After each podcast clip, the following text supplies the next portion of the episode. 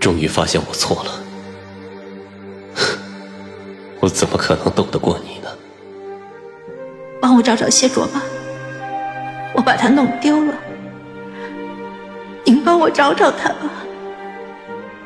回到过去，找回当初爱上彼此的初衷。欢迎您收听精品仙侠剧《和离》，演播：一颗小青藤，司徒小魏，后期制作：咕咚。第一百零五集，我不忍再听，继续冲上前去。我张嘴咬住了谢灵一只手臂的衣袖。我拼命的用我的三条腿在地上蹬着，我想把他的手拉开。我喉咙里发出声音：“你别这样对他，他在哭，你们听不到吗？他那么绝望，你们看不到吗？他也是人呢，你们不要欺负他，你们不要欺负他了。”我什么也说不出，我喉咙里只有混沌的呜咽。我用尽了全身所有的力气，我也拉扯不开谢灵的手。我看着谢卓的脸从涨红慢慢泛出了青色。我松开了谢灵，转头一口咬住了谢卓的胳膊衣服。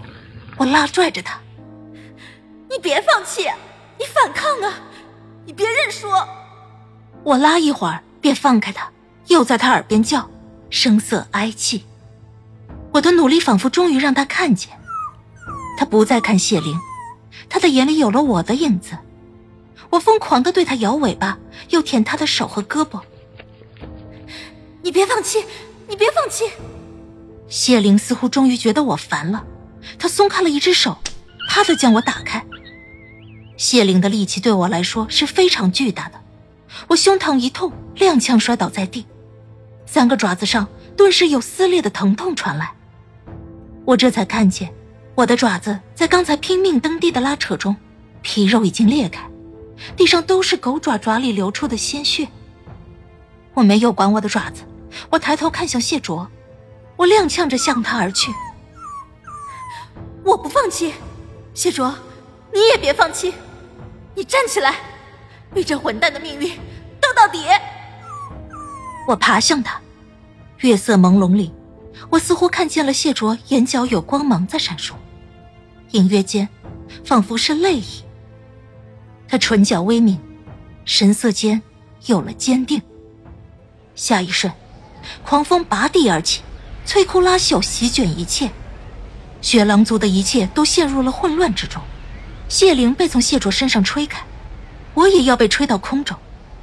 仓皇之际，一只手揽住了我，将我抱在了他的胸膛。这么多年。这个胸膛的温度我已经很熟悉了。小狼，谢卓面色苍白，而身上还缠绕着一圈圈的光芒，是方才他用魂力使出术法时残留的余晖。光辉让他看起来宛若来自星辰间的神明。我们今夜便走。月色下，辉光渐消，谢卓的术法停歇之后。雪狼族聚居地中，所有的东西都变得和谢卓方才的帐篷一样混乱。帐篷、木桩、锅碗瓢盆全都散落在地上。有的族人已经摔趴在地上，有的互相搀扶着踉跄站起。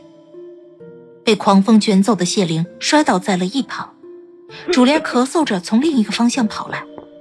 他因为白日里被谢卓打伤了，此时看起来比平时更加的虚弱。主莲喊着：“阿娘！”他慌忙奔去了谢灵身边，扶住了摔倒的谢灵。谢灵便也握住了主莲的手，又怒又急：“你来做什么？你伤也未好，你……”俨然一副母子情深的场景。我在谢卓的怀里，想着谢灵刚才对谢卓做的事，心里说不出的难过。我抬头望向谢卓，却意料之外的。撞入了一双夜空般幽深的眼瞳。谢卓并没有再去关注谢灵与主莲，他的目光只落在我的身上。他指尖想去碰我的狗爪子，但因为爪子上还有血，所以他没有触碰，反而将指尖落在了我头顶，轻轻摸了两下。这就走。他说着，当真迈步离开，向着冰雪森林外行去。而雪狼族的人，在此时此刻也保持了一贯的沉默。我转头看向他们，没有一个人站出来说话阻止。他们都看着谢卓，甚至有人还带着期许，期许着谢卓离开了，便将整族的悲剧都带走了。可雪狼族的悲剧，根本不来源于谢卓。仿佛是要印证我的猜想，在谢卓还未走出多远的时候，雪狼族的夜空之上，隐约飘过了一丝黑色的气息。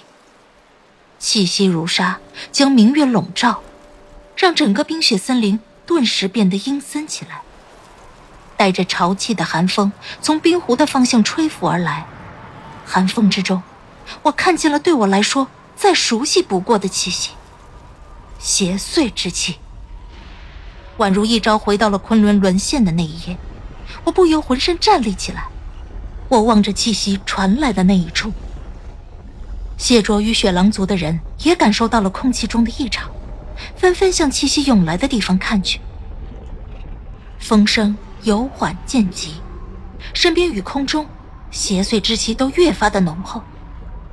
冰湖那边幽深的森林里，慢慢传来了一阵脚步声，声音不徐不急，一个人影逐渐从黑暗之中拖出，在月色阴冷的光芒下，站在了众人的面前。族族长。有人疑惑的唤出了声。自打谢卓出事，雪狼族族长命所有人供奉谢卓，杀了几个不听话的人之后，整个雪狼族便再没有敢反抗邪神命令的人。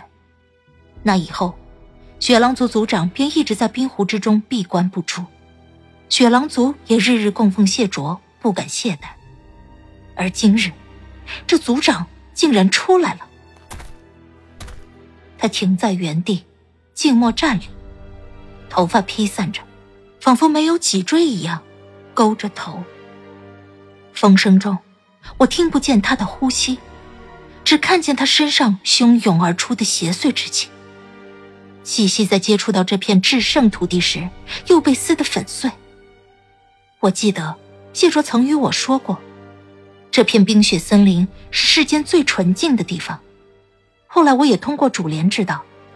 因为要复苏邪神，所以雪狼族族长借用了山河之力，将这片地方所有的污浊气息尽数汇聚，这才召回了被诸神封印的邪神灵石。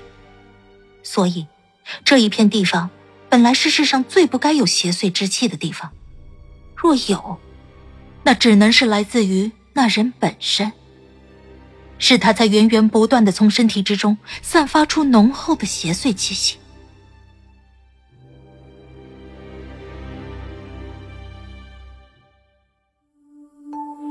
亲爱的听众朋友，本集已播讲完毕，感谢您的收听，欢迎订阅，我们精彩继续。